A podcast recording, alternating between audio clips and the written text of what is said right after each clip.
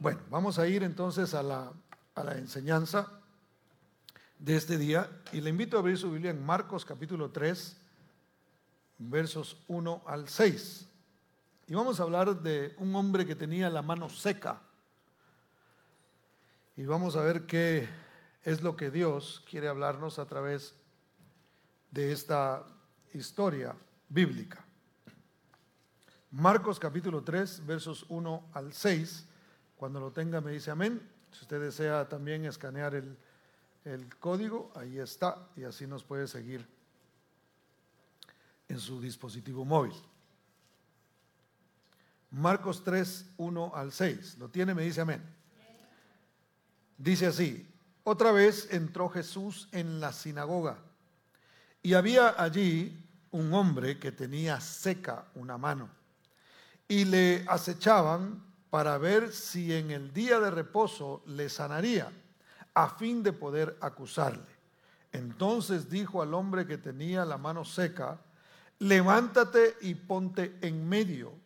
Y les dijo, ¿es lícito en los días de reposo hacer bien o hacer mal? ¿Salvar la vida o quitarla? Pero ellos callaban. Entonces, mirándolos, eh, mirándolos alrededor con enojo, entristecido por la dureza de sus corazones, dijo al hombre, extiende tu mano.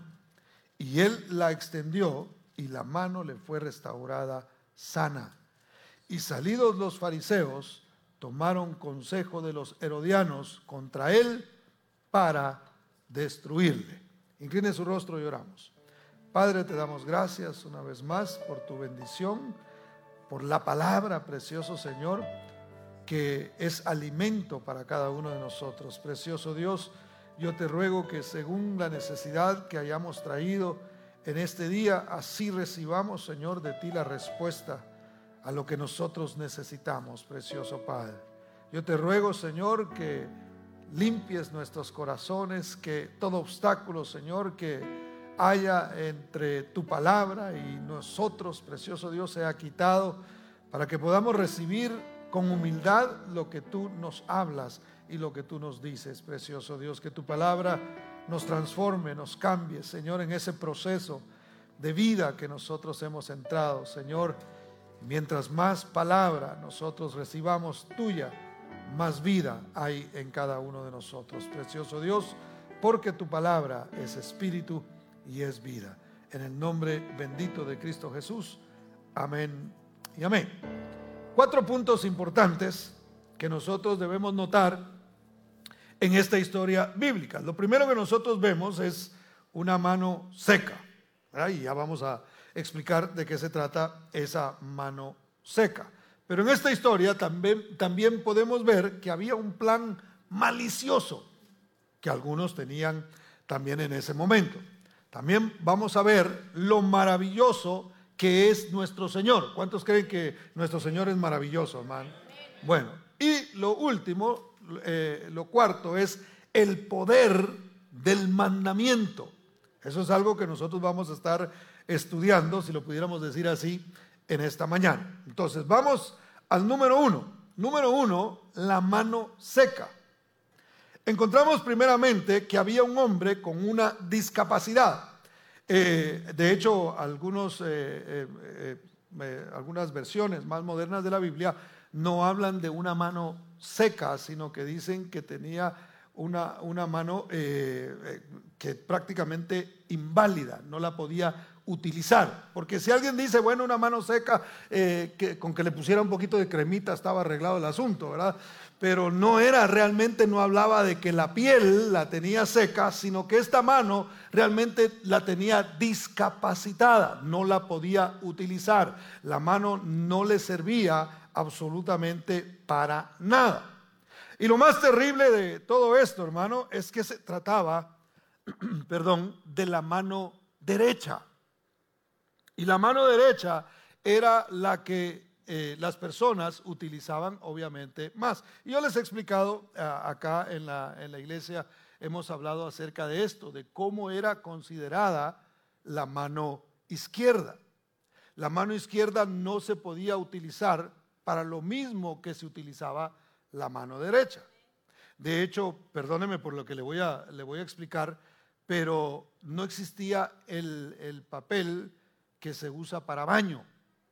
Entonces, eh, piense en qué era lo que usaban realmente. La mano izquierda, eso era lo que usaban. Yo espero que agüita sí había y se lavaran después, ¿verdad? Pero eh, entonces esa mano era considerada inmunda. Si alguien le extendía la mano izquierda a otra persona, pues obviamente nadie iba a tocar esa mano porque sabía dónde esa mano había andado. Entonces, eh, era terrible para este hombre porque la mano derecha era la que tenía que usar para trabajar. Es más, eh, según los, estudiosos de la, de la, Biblia que han escrito y han comentado sobre esto, se cree que este hombre trabajaba eh, repellando, le llamamos nosotros en Guatemala, eh, poniendo mezcla en las casas. Eso era lo que él hacía. Entonces, obviamente no podía trabajar si tenía esa mano derecha que estaba mal. Es más, la mano izquierda, hermano, era considerada todas las personas. Hasta hace un tiempo atrás, menciono esto porque de pronto no, no, habían escuchado eh, esta, esta, explicación. Eh, hace apenas unos cuantos años atrás, la mano izquierda, la gente que era zurda, era considerada endemoniada. Decía, no, tiene demonio, usa la izquierda. Y, y, bueno, habían todas estas creencias. Sin embargo, la mano derecha era considerada una mano de autoridad, se relacionaba con autoridad. Entonces, bíblicamente se destaca la importancia de la mano derecha. Eclesiastés capítulo 10 y verso 2 dice, el corazón del sabio está a su mano derecha, mas el corazón del necio a su mano izquierda. Imagínense, hermano. Isaías 62, 8 dice, eh, juró Jehová por su mano derecha y por su poderoso brazo que jamás daré tu trigo por comida a tus enemigos, ni beberán los extraños el vino que es fruto de tu trabajo. Es más, nosotros, hermano, nos vamos a sentar a la derecha del Señor. ¿Cuántos dicen amén? ¿Cuántos se quieren sentar a la derecha del Señor, hermano? Entonces, la derecha sí, eh, sí era algo considerado bueno. Entonces, tenerlo él tener enferma esta mano, tener esta mano que no la podía utilizar, lo hacía a él una persona totalmente inútil, por decirlo de esta forma. Entonces, la, situación, la circunstancia en la que él se encontraba era demasiado difícil. Era demasiado fuerte el no poder usar sus manos. Cuando usted está acostumbrado hacer ciertas cosas. Si usted se golpea y dice, ya no puedo, usted se siente como, como inútil. Hay personas que, que, que empiezan a perder cierta capacidad y es difícil cuando nosotros no podemos utilizar nuestras extremidades de manera correcta. Entonces la situación de este hombre realmente era terrible. Entonces, ya vimos al hombre que tenía esta mano eh, eh, sin ninguna capacidad de poder utilizarla. Pero dentro de todo esto, hermano, dentro de esta historia, vemos que también había un plan malicioso. Fíjese, los enemigos de Jesús sabían dónde encontrar a Jesús. Recuérdense que Jesús tenía eh, más que enemigos, yo diría retractores. Personas que todo el tiempo estaban en contra de él. Ahora, en este tiempo también hay retractores, hermano. Y el, problema mayor es cuando dentro de la iglesia hay personas que se vuelven retractores de Cristo, van en contra realmente del mensaje del Señor o están todo el tiempo en contra de lo que el Señor está hablando. Entonces, ellos sabían dónde encontrar a Jesús. Ellos decían, de seguro que va a la sinagoga. Por decirlo de esta forma, Jesús era alguien que se congregaba. Hoy día sale mucha gente y, se oye tan tremendo lo que, lo que dicen, hermano. Estaba escuchando a un, a un joven que decía, yo creo en Dios, pero no creo en la religión. Yo eh, eh, creo que no necesitas ir a una iglesia y no necesitas hacer esto, porque cada quien habla de cómo le fue en la feria, ¿verdad? Y a veces lamentablemente a la gente le ha, ido, ha tenido una mala experiencia dentro de una iglesia Y eso es totalmente entendible. Pero eso no, no, no invalida lo que Dios ha dicho, hermano. Porque si a mí la palabra del Señor me dice, y no dejando de congregarse, como algunos tienen, eh, tienen por costumbre, es decir, dejar de congregarse es una costumbre que la gente tenía, entonces puede venir cualquier influencer, hermano, con una voz muy bonita y con una música de fondo, a decirme que no necesito ir a una iglesia. Si la palabra del Señor sigue diciendo que yo no debo dejar de congregarme, yo debo obedecer a la palabra del Señor, no a lo que está de moda. Ah, yo pensé que usted iba a estar de acuerdo conmigo. ¿Cuántos están de acuerdo conmigo, hermano?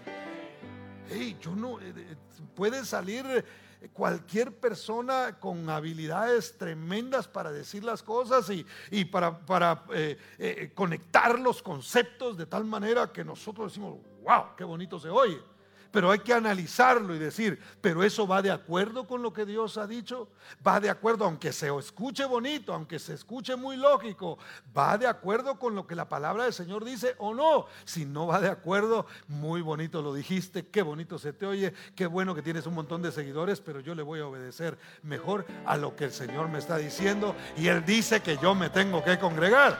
¿Cuántos dicen amén? Mira hermano, ¿cuántos aquí honestamente reconocen que es necesario congregarse. Levante la mano si usted dice es necesario congregarse. Mire, la mayoría. Gloria a Dios. Ahora, ¿cuántos de ustedes dicen yo tengo necesidad de congregarme? ¿Necesitamos o no? Necesitamos congregarnos. Ahora les lanzo otra pregunta. ¿Jesús tenía necesidad de congregarse? ¿Ah? Necesidad así que dijera él, si no me congrego, eh, voy a caer en la tentación. No. No necesitaba. Y sin embargo se congregaba. Entonces los, los detractores de Jesús se pusieron a pensar, ¿dónde pudiéramos encontrar? ¿Por dónde andará? Bueno, cuando eh, anda, debe andar predicando o, o, de pronto está por ahí haciendo milagros, pero no, no podemos saber dónde. Ah, pero la sinagoga, de seguro allí lo vamos a encontrar a la hora de la reunión. Entonces, cada vez que ellos llegaban a la reunión, sabían que Jesús iba a estar allí. ¿Cuántos dicen amén? Ahora, ellos tenían un plan. Verso 2 dice, y le acechaban para ver si en el día de reposo le sanaría al fin de poder acusarle. Ahora, sabían que Jesús, donde veía un, donde había alguien a quien sanar, él iba a sanarlo. Y mire qué plan el de esta gente. Yo me imagino que hasta dijeron, vamos a llevarle un, eh, hoy es día de reposo, ¿verdad? Recuérdense que el día de reposo era, era una ley. La gente no podía hacer ciertas cosas en el día de reposo. Habían muchas restricciones. Es más, si usted, eh, si usted visita Israel un día, observe cuando empieza lo que ellos le llaman el Shabbat. Es impresionante, yo les he contado acá. Es impresionante cómo ellos se detienen en hacer muchas cosas. Me recuerdo que en el hotel no podíamos usar el ascensor, hermano, el día de reposo. No, no lo encienden. Lo chistoso es que tienen uno que ese sí, no sé qué, qué tiene de especial ese, pero como hay que bajar, ¿verdad? Ni modo que uno se tire. Entonces tienen que resolverlo de alguna manera. Yo no sé cómo es que maneja, pero si usted camina por la calle, usted va a ver poca gente en la calle, porque ellos respetan de una manera, eh, ahí sí que religiosa, ¿verdad?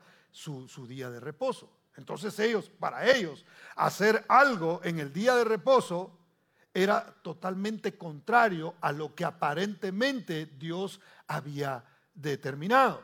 Entonces ellos mismos dijeron, de seguro que eh, como trae otra enseñanza, como, como trae otras costumbres eh, que van en contra, según lo que ellos podían ver, porque Jesús no vino a, a, abrogar la ley, la misma palabra lo dice, al contrario, Él fue el cumplimiento de la ley, todos los castigos que la que la ley decía que vendrían, los tomó Él para que nosotros no tuviéramos que pasar por eso, hermano. Él llevó nuestro pecado él llevó nuestra enfermedad, en todo lo que nosotros hemos fallado, Él fue el que lo pagó por nosotros. ¿Cuántos dicen amén? ¿Cuántos dan gloria a Dios por ello, hermano? Dele ese aplauso fuerte al Señor. Entonces ellos dijeron, de seguro ahí lo vamos a encontrar. Pero note el plan. Vamos a llevarle a alguien, vamos a meterlo a él, según lo que ellos pensaban, en una tentación. ¿Para qué? Para que entonces él pueda caer en eso y lo vamos a cachar y vamos a decirle, vamos a decirle a la gente que no crean en él porque él está haciendo cosas que van en contra de la ley. Y la Biblia dice que lo acechaban. Lo que a mí me llama la atención de esta parte, hermano, es cómo los detractores de Jesús a veces pueden tener más fe que los discípulos. Porque estos hombres, aunque iban en contra de Jesús, creían que Jesús tenía la capacidad para cambiar la circunstancia de ese enfermo. Mire qué tremendo. ¿Sabe por qué dentro de un tiempo, mi esposa mencionaba, eh, eh, creo que fue en la mañana que mencionó, que se viene un tiempo donde habrá hambre, porque la Biblia lo dice, y hambre no de comida, sino de la palabra. Se viene un tiempo donde la gente va a desear oír algo, hermano. Mira, hoy la gente se da el lujo de, de vez en cuando. Ah, está bien. Ah, un poquito. Ah, está suficiente. Ya fui eh, a, a, una boda y allí leyeron la Biblia. Suficiente. Ya, ¿para qué voy al domingo a la iglesia? ¿Verdad? Entonces, hoy la gente se da esos, esos lujos. Pero llegará el día en que la gente tendrá hambre, dice la Biblia deseará escuchar un poquito de palabra y no habrá, hermano. Tenemos que aprovechar hoy que tenemos la oportunidad de recibir de la palabra del Señor. En tanto que Él está cercano, hay que oírlo, hay que estar atentos. ¿Cuántos dicen amén? ¿Cuántos pueden darle un fuerte aplauso al Señor?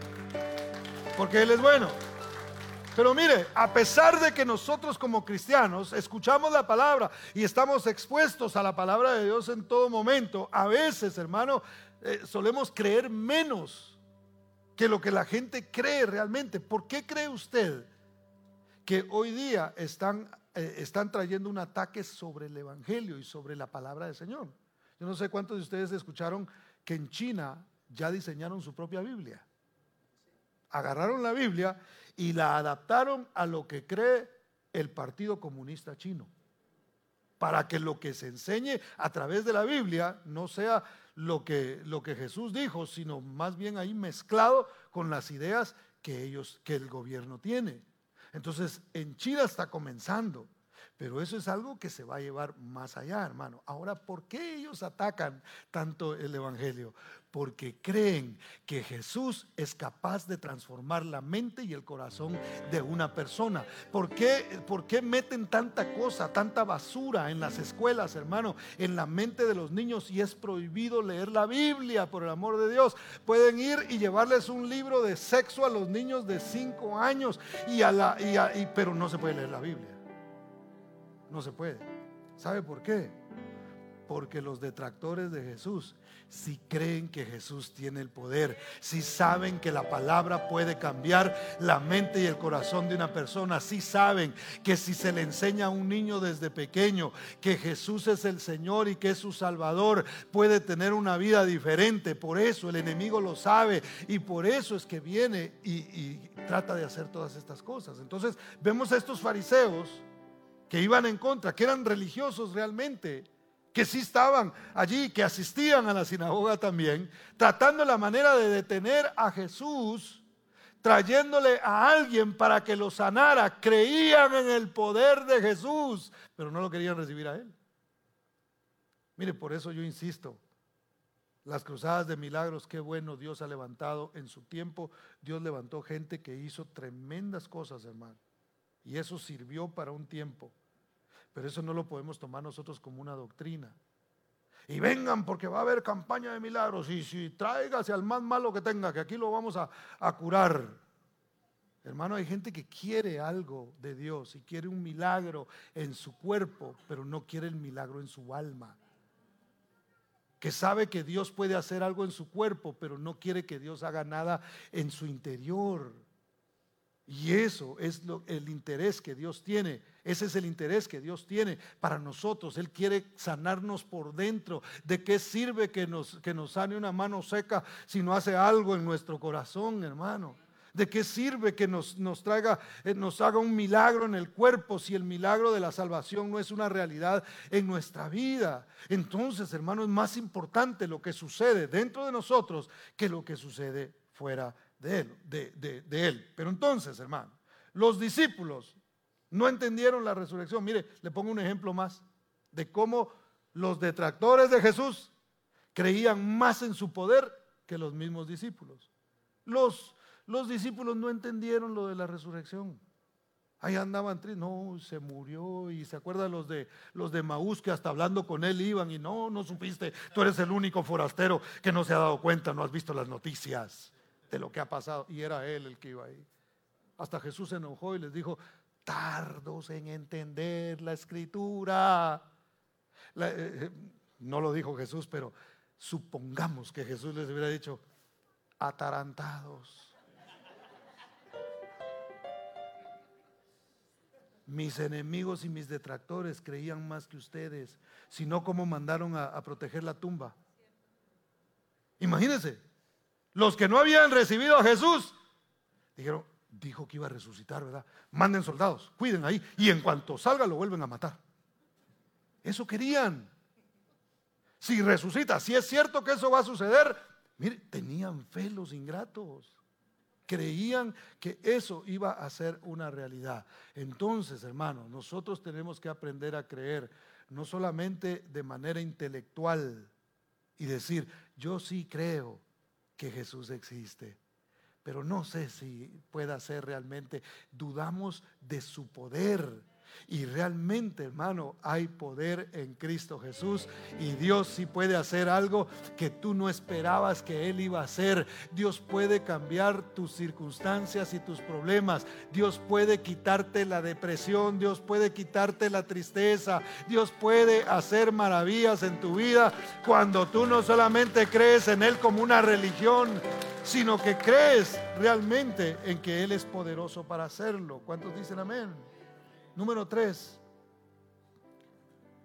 ¿Qué nos muestra esta historia, hermano? Nos muestra lo maravilloso que es el Señor. Verso 3. Entonces dijo al hombre que tenía la mano seca, levántate y ponte en medio.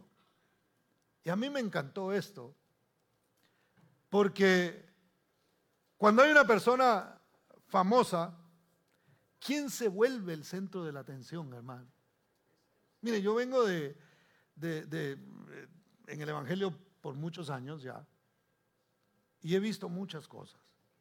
He visto hombres de Dios tremendos, pero he visto a la gente hacer el centro de la atención a esos hombres. Y el gran, eh, tremendo apóstol Chicho estará con nosotros. Y hermano, y la gente, ah, solo falta que cuando va pasando le hagan así.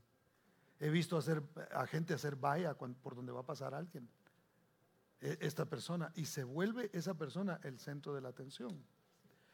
¿Quién debió haber sido el centro de la atención en esa sinagoga, hermano? Si nosotros pensamos en este tiempo, ¿quién debió haber sido el centro de la atención? Jesús. Era el sanador, el milagroso, el que traía un mensaje nuevo, el que traía eh, eh, un mensaje que, aunque no muchos lo podían entender, un mensaje restaurador, un mensaje de misericordia. Pero note, Jesús no hace el centro de la atención, no se hace él mismo el centro de la atención. Tampoco el principal de la sinagoga. Tampoco ahí, mire, y hoy invitamos al sumo sacerdote Caifás para que nos, nos traiga un mensaje. No, no era él.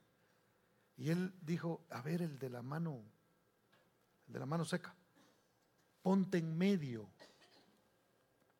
Tú vas a ser el centro de la atención aquí. La atención no se centra en aquellos que aparentemente ya lo saben todo, sino la atención que Dios pone es en aquel que tiene necesidad. Si tú viniste hoy con necesidad en tu vida, con necesidad en tu corazón, déjame decirte que tú eres el centro de la atención de Dios. Dios puede ver a un montón de gente, hermano, mire, reunidos porque están viendo el concierto del último grupo de alabanza y adoración que se ha levantado con poder y tremendos, ¿verdad? No estoy en contra yo de que se hagan esas cosas. Lo que estoy diciendo es que nosotros tenemos que tener un mejor entendimiento de qué es lo que realmente le agrada a Dios. Puede haber un montón de gente ahí, hermano. Y gritándole a los artistas cristianos y ay, se les olvida cuál es y tomando fotos y sacando sus en vivos de que ahí están en el eh, con perdón de algunos que de pronto han,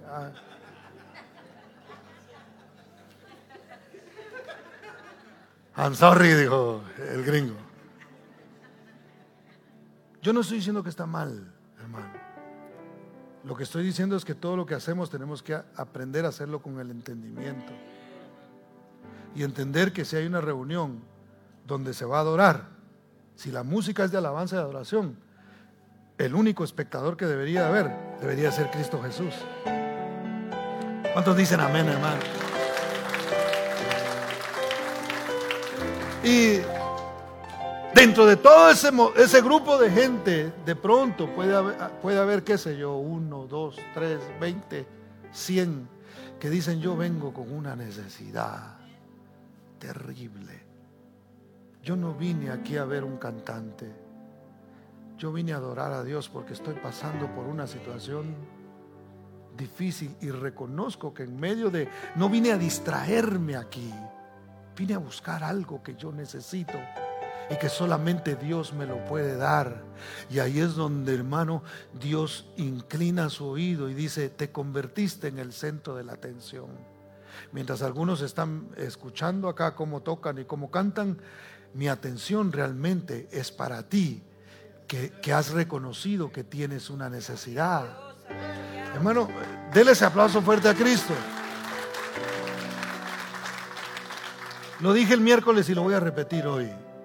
¿Sabes que Dios, a Dios no le importan tus, tus talentos y tus habilidades? No, hermano. Si tú vienes y dices, Señor, mira, esto es lo que yo sé hacer, y le traes tu currículum a Dios, y le dices, mira, mis habilidades son estas, y estas aquí te tengo, eh, ¿cómo no me vas a usar si mira todo lo que yo puedo hacer? Y Dios dice, sí, todo eso yo te lo di, o sea, no me lo necesitas mostrar. ¿Por qué no hablamos mejor de tus debilidades? Porque donde Dios se glorifica no es en nuestros talentos, no es en las habilidades que tenemos. Esas son naturales porque Dios te las dio. Nada tenemos que no hayamos recibido.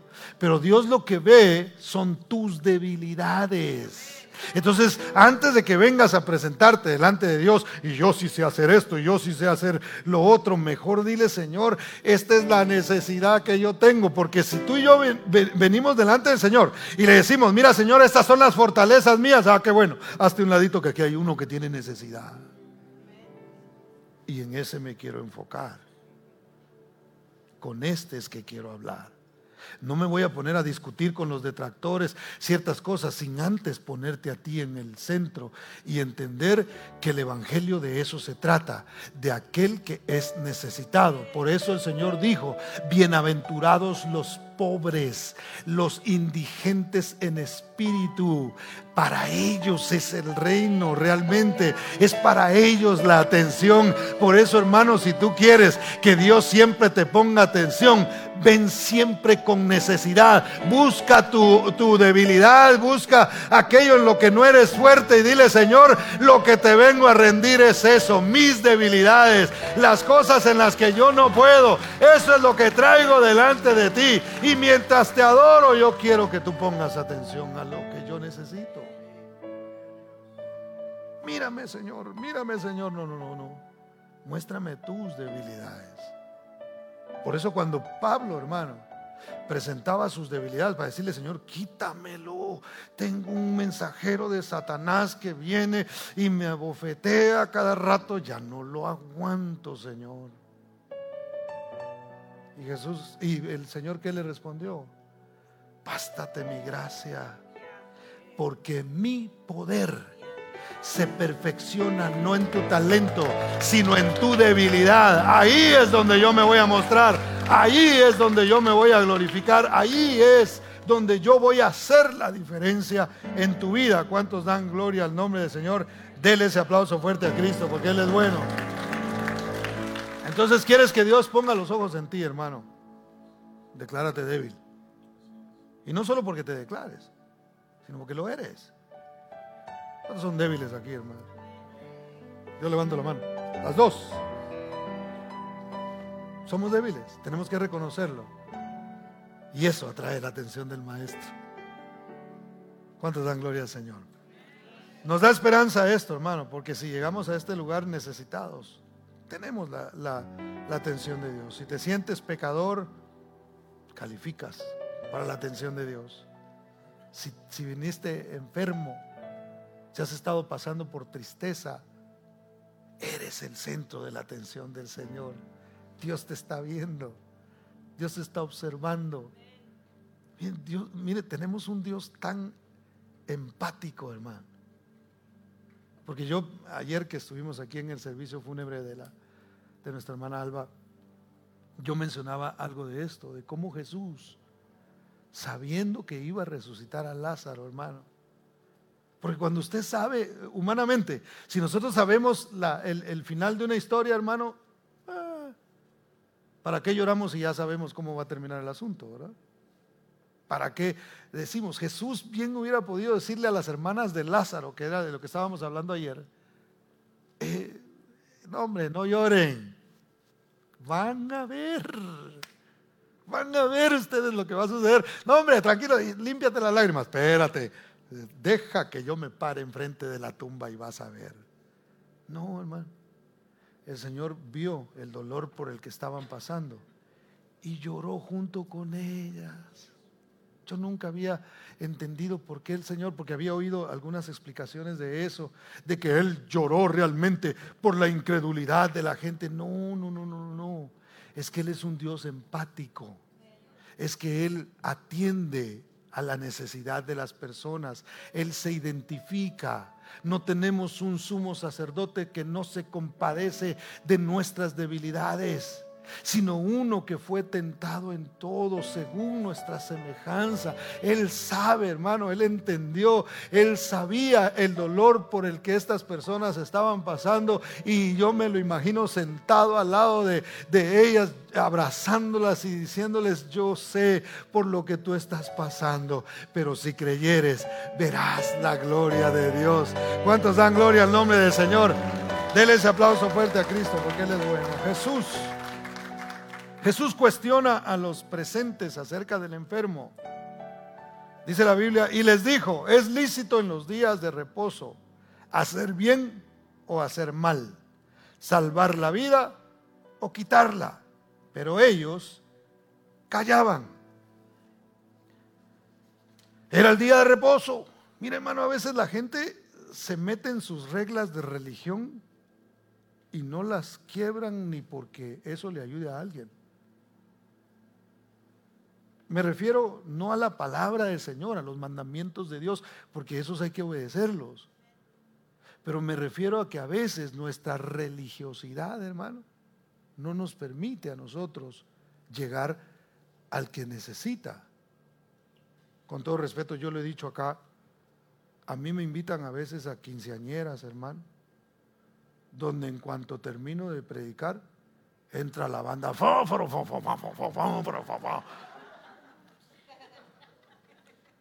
hermano, ya ni tiempo me da de, darle la mano a los, a los papás y salir de ahí, ¿verdad? Ya no oigo, más bien por la bulla. Y algunos pudieran cuestionar el hecho de que yo vaya a este tipo de eventos. Pero a mí me dicen, mire, lo que quiero es que le traiga un mensaje a mi hija. Y yo digo, esta es una oportunidad para ir al necesitado y explicarle sobre la palabra del Señor. Y están abriendo la puerta, hermano. Entonces yo digo, ¿por qué no aprovechar esa oportunidad e ir y ser luz. Yo no voy ahí para, eh, me ofrecen comida y no, no me quedo porque ya mucha bulla, ¿verdad? Ya le conté. Y el fo, fo, fo no son sopas, ¿verdad? Porque hay una sopa que se llama fo. si no es música. Y, pues yo no, no, no me quedo, ¿verdad? Me voy de ahí. Pero yo ya fui a hacer mi trabajo. Yo ya entré donde, donde Dios mismo de alguna manera me está dando la oportunidad, algunos por sus reglas que tienen de religiosidad, respetables si usted quiere, no llegan a este tipo de personas a predicarles el Evangelio.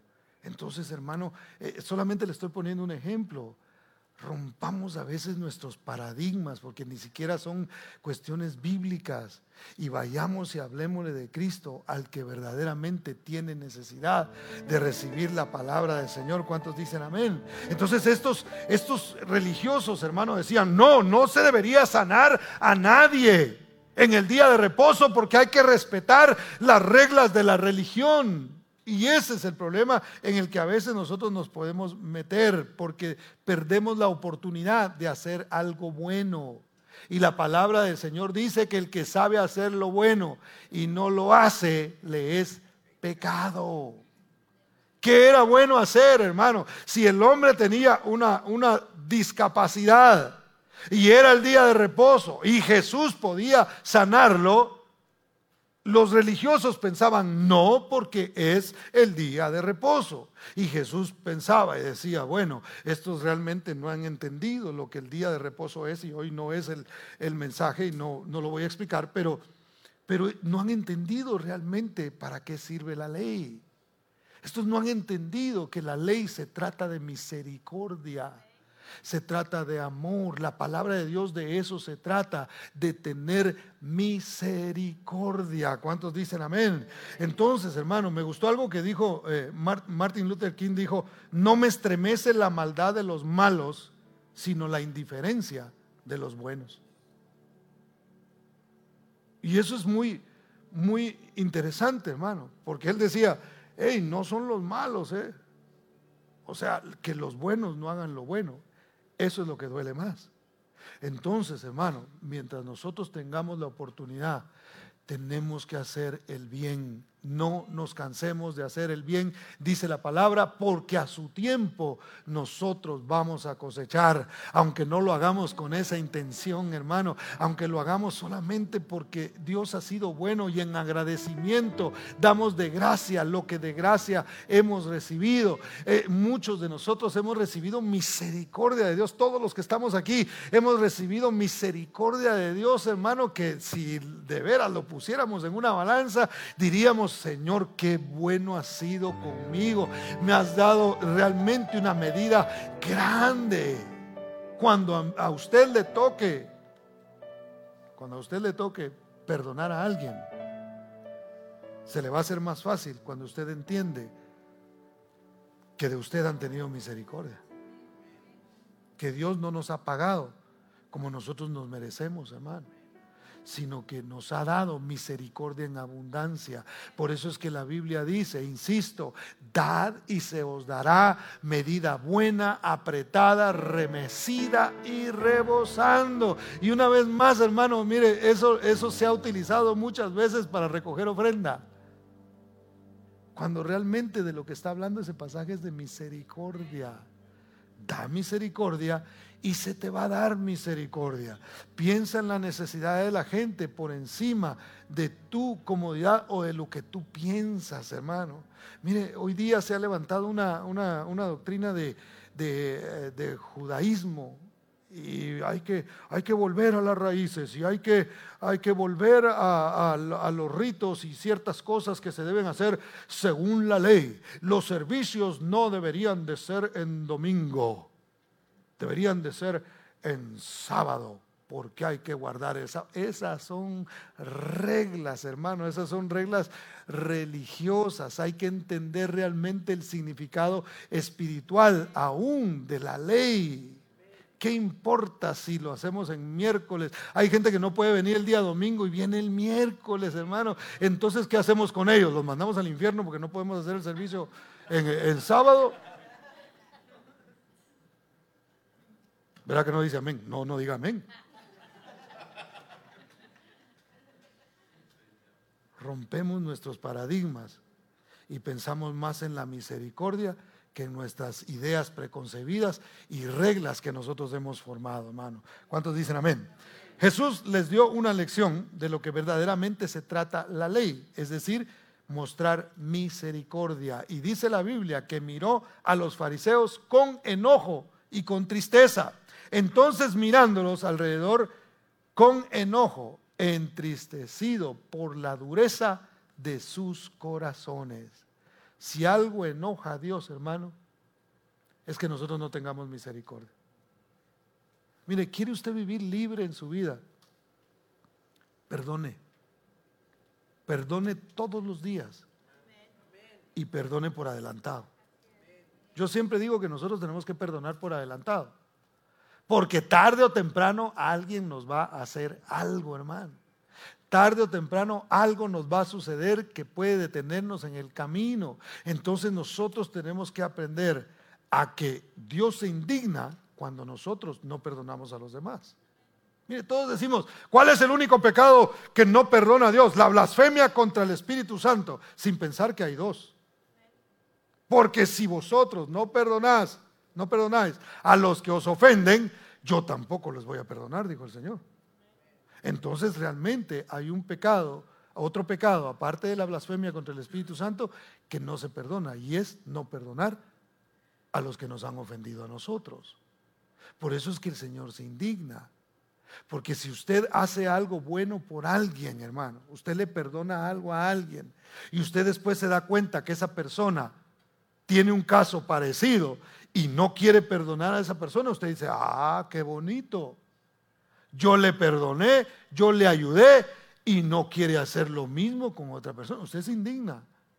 Ahora imagínese Dios que nos perdonó a nosotros que envió a su Hijo a morir en la cruz del Calvario, que, que hizo un sacrificio para salvarnos a nosotros, para perdonarnos, para limpiarnos, para que nosotros camináramos sin culpa, hermano, y que nosotros no querramos perdonar a los demás, el Señor se enoja. Y mira con enojo y mira con tristeza. ¿Verdad que ya dijimos que queremos ser el centro de la atención de Dios? Nosotros queremos ser. ¿Verdad que queremos que Dios nos mire? Ah, bueno pero que no nos mire con enojo, hermano que no nos mire con tristeza, sino que nos mire a nosotros realmente con la misma compasión y el mismo amor que nosotros recibimos desde el principio. No nos volvamos profesionales en el, en el Evangelio, hermano, que ya lo sabemos todo y que nadie nos puede decir absolutamente nada. Vengamos siempre humildes, humillados delante del Señor, diciéndole, Señor, yo tengo necesidad y necesito de esa misericordia para seguir dándole también misericordia a las demás personas. Dele ese aplauso fuerte al Señor porque Él es bueno. Entonces Jesús le pide a este hombre que tenía su mano paralizada que haga algo imposible. Dijo al hombre, dice la palabra, extiende tu mano. Ahora, si alguien que no puede mover la mano le dicen mueva la mano, ¿qué va a hacer, hermano? Por ejemplo, si a mí me hubieran dicho eso y yo no puedo mover la mano derecha, pues yo muevo la izquierda, ¿verdad? ¿Sí o no? Porque eso era la lógica. No puedes mover la mano derecha, entonces si te están diciendo que extiendas, porque el Señor no le dijo extiende la mano derecha, le dijo extiende la mano. Y ahí es donde tiene que, nosotros tenemos que tomar una decisión entre lo que es lógico y la fe. Porque la lógica era que extender la mano que se podía extender. Pero la fe era, voy a intentar hacer lo que Dios me está diciendo que tengo que hacer. Aunque para mí sea imposible. Ahí es donde actúa, hermano, la fe en nosotros. A veces Dios nos va a pedir que hagamos algo que para nosotros es imposible hacer. A veces Dios nos va a pedir perdón, que, que perdonemos cuando realmente lo que nos han hecho es demasiado fuerte y no podemos hacerlo por nuestra propia carne, no tenemos la capacidad, esa parte de nuestra vida está paralizada, no tiene vida, no hay nada que se pueda mover ahí, pero el Señor nos dice a nosotros, soy yo el que te estoy hablando. Y ahí nos lleva a nosotros al cuarto y último punto, hermano. Es el poder del mandamiento. Dijo al hombre, extiende tu mano, y él la extendió, dice el verso 5 en la parte B. Y la mano le fue restaurada y sana. Entonces no fue que él en un momento por su, por su voluntad hubiera, ay, no sabía que la mano se podía extender, sino que hubo algo, hermano. Mire, tal vez si hubiera sido otra persona, si hubiera sido alguno de nosotros el que le dice a este hombre, extiende la mano, él no la hubiera podido extender. Pero hubo algo en la palabra, en lo que el Señor pronunció. Había un poder que comenzó a fluir a través de lo que Él estaba diciendo, que el hombre no se puso a pensar y no se puso a razonar, ok, ¿cuál es la mano que debo extender? Esta no me sirve, entonces voy a extender la que puedo, sino que al escuchar el mandamiento que el Señor le estaba dando, Él entendió que algo estaba fluyendo en su mano enferma y Él dijo, voy a poder extender la mano porque Él lo está diciendo. ¿Qué significa para nosotros? Que a veces quizá hay áreas de nuestra vida que están paralizadas y no podemos. Y por más que hemos intentado y por más que queremos en nuestra mente que, que, que se mueva, no se mueve. Porque eso le pasa a una persona que queda paralizada. Yo he oído personas que, eh, esta semana hablaba con alguien que eh, me contó que se le habían paralizado las piernas por un tiempo, tuvieron que hacerle una operación por un accidente que tuvo. Y me decía, mira, el cerebro le manda, el cerebro hace un, hace un esfuerzo por enviarle la señal a las, a las piernas y simplemente no se mueven. No se mueven porque están paralizadas. Pero la palabra del Señor es poderosa, hermano. Que no importa qué área de tu vida o de la mía estén paralizadas, cuando tú escuchas la voz de Dios y dices yo no puedo, pero el que, el que habló tiene autoridad para que aquí ocurra un milagro y entonces puedes hacer lo que antes no podías hacer por tu propia, por tu propia fuerza. Mira, hay un ejemplo que a mí me gusta y es el ejemplo de María, la madre de Jesús. Cuando a ella le fueron a dar la noticia de que iba a quedar embarazada, ella no entendía. Ella dijo, pero ¿cómo será esto? Tengo eh, un prometido, José, estoy desposada, estoy comprometida, pero pero yo no, nunca he estado con nadie sexualmente. Entonces, ¿cómo sucederá esto? Entonces el, eh, el ángel comienza a explicarle que el poder de Dios, el Espíritu de Dios la cubrirá y entonces eh, se, eh, se, produciría un milagro en el que ella quedaría embarazada sin la intervención de un hombre. Y después que el ángel le dice todo esto, en Lucas 1.37, el ángel le pronuncia estas palabras y le dice, porque nada hay imposible para Dios. Y nosotros usamos mucho esta frase, hermano. Decimos, porque no hay nada imposible para Dios. Y hay que seguirla usando. No hay nada malo en usar esta frase. Pero realmente entendemos qué quiere decir esa palabra, o esa frase más bien. Fíjese, se la explico. La palabra nada en griego se dice eurema. Rema quiere decir palabra. Pero eurema quiere decir no o ninguna. Entonces, ninguna palabra. Si, dijéramos nada es imposible, esa palabra nada significa ninguna palabra. Y luego, la palabra imposible en griego se dice dunamai, que quiere decir sin poder. Entonces, cuando él estaba diciendo, no hay nada imposible para Dios. Lo que estaba diciendo era, no hay ninguna palabra sin poder. Es decir, que cada palabra que Dios pronuncia, hermano, es una palabra que tiene poder. No hay palabra de Dios que no tenga poder. Tenemos que conectar la palabra de Dios con la fe nuestra para que entonces actúe en nuestras vidas. Nosotros hacemos lo posible que es que tener fe, porque es posible para usted tener fe. Usted toma la decisión y dice, yo voy a creer a lo que Dios me está diciendo, aunque no me explique, aunque no me, no, me, no me dé coordenadas, aunque no me diga esto va a pasar en este tiempo, yo voy a seguir creyendo que lo que Dios está haciendo en mi vida es su obra. Entonces, cuando me venga algo que yo no entiendo, cuando yo, eh, cuando me venga algo que yo digo, pero ¿por qué me está pasando esto a mí? No voy a estarme preguntando eso, sino voy a decir siempre, yo sé que Dios hará un milagro, yo sé que Dios hará las cosas diferentes, yo sé que no hay palabra de Dios que no tenga poder y yo he creído a su palabra y ese poder actuará en cada palabra que yo he creído. ¿Cuántos dicen amén? Denle ese aplauso fuerte a Cristo Jesús. Lo que Dios ha prometido hacer contigo y conmigo, Dios lo va a cumplir porque no hay palabra de Dios que no tenga poder. Y eso fue lo que le dijeron a María, porque no hay. O sea, si Dios te mandó a decir esto, tú puedes estar segura de que va a suceder, porque no hay palabra sin poder. La palabra de Dios es poderosa, mis hermanos. ¿Se recuerda la, pesca milagrosa, un, un caso clásico? Toda la noche hemos estado intentando pescar y nada ha sucedido. Y Jesús les dijo, vayan, boguen mar adentro y tiren sus redes para pescar.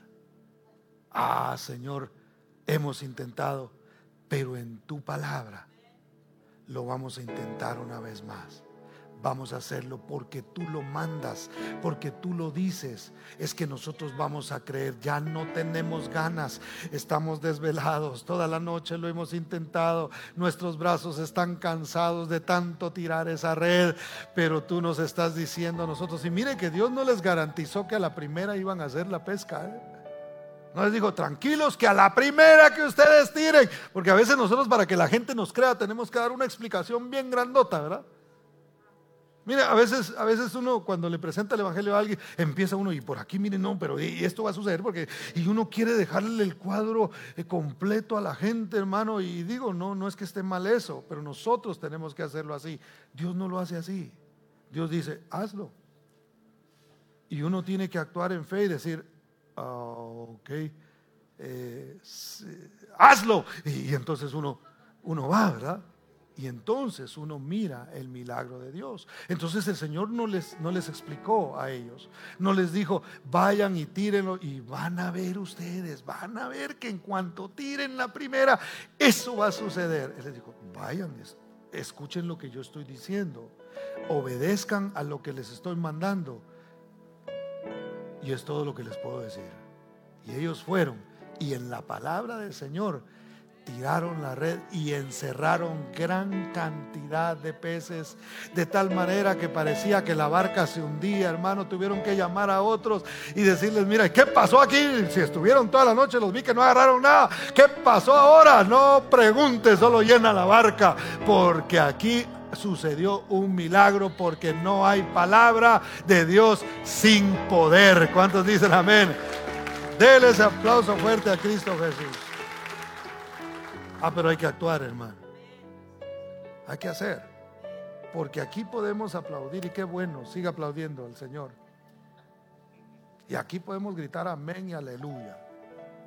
Pero ¿qué cuando nos toca poner en práctica la palabra? Ahí es donde la cosa se pone difícil.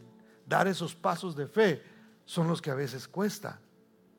El Señor le dijo a Josué, pasen el río se va a abrir delante de ustedes. Y mire lo bueno que ellos ya habían visto antes, ¿verdad?